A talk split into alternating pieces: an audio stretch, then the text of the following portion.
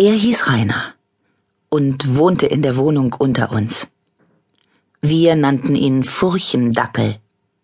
So einer war das. Ein Spielverderber, ein Schlappschwanz, ein ganz krummer Hund.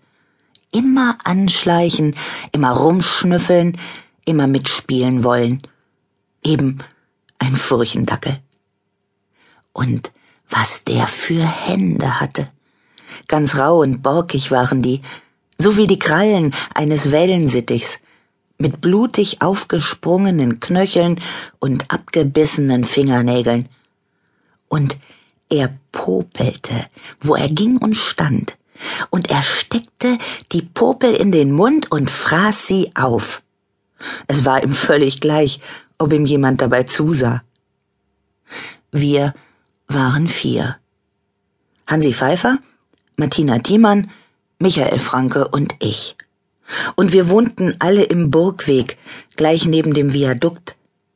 Wenn da die Züge drüber fuhren, klingelten bei uns die Gläser im Küchenschrank und mein Vater sagte, der 16 Uhr 4 hat heute Verspätung.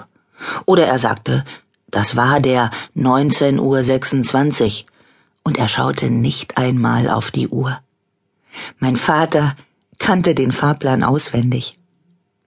Hansi Pfeiffer hatte ein Fahrplanbuch. Ein Trampelpfad führte von der Straße bis zur halben Höhe des Bahndamms und dann unter den ersten Bogen des Viadukts. Und da war die abschüssige Plattform gerade breit genug, um darauf sitzen zu können, den Rücken fest an die kalten, feuchten Steine gepresst. Dort saßen wir nachmittags und warteten, dass etwas passierte. Über uns fuhren die Züge und unter uns die Lastwagen von Onkel Arnolds Bauhof. Wenn ein Lastwagen kam, warfen wir Schottersteine auf die Ladefläche, dann bremsten die Fahrer und fluchten und schauten nach, und wir duckten uns flach gegen die Mauer und hielten den Atem an. Mehr passierte nie. Martina Thiemann hat ihn zuerst Furchendackel genannt. Wisst ihr, wie der läuft? Der läuft wie ein Dackel, kicherte sie. Wie ein Furchendackel. Das stimmte. Er setzte die Füße nach innen und hatte ganz krumme Beine.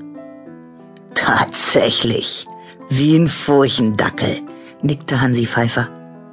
Der soll bloß aufpassen, dass er nicht auf die Schnauze fällt.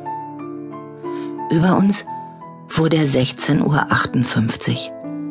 Im Tierheim kläfften die Hunde. Die kläffen aus Langeweile, sagte mein Vater immer. Das sind Tiere, die kennen kein Heimweh.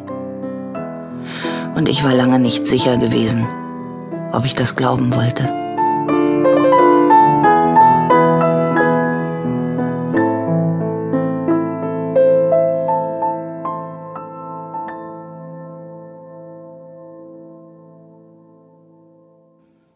Plötzlich stand er vor uns. Er stand vor uns und rotzte auf den Boden. In der Hand hielt er einen dicken Schotterstein. Komm her, Brillenschlange, sagte er zu Hansi Pfeiffer. Wollen doch mal sehen, wer jetzt auf die Schnauze fliegt. Hansi Pfeiffer starrte ihn an.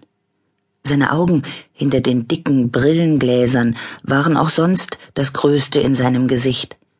Jetzt aber, schreckgeweitet, wurden sie noch größer. Michael Franke wollte aufspringen, aber das ging nicht zwischen Mauerbogen und Straßenschlucht. Und der Furchendackel stand reglos da, kalkweiß im Gesicht, schwarze Wutaugen, die Lippen so fest zusammengepresst, dass sie nur noch ein schmaler Strich waren, und dann hob er die Hand mit dem Stein. Angefangen hatte damals doch alles ganz anders. Angefangen hatte es, als der Sommer noch neu war und hellgrün und unendlich.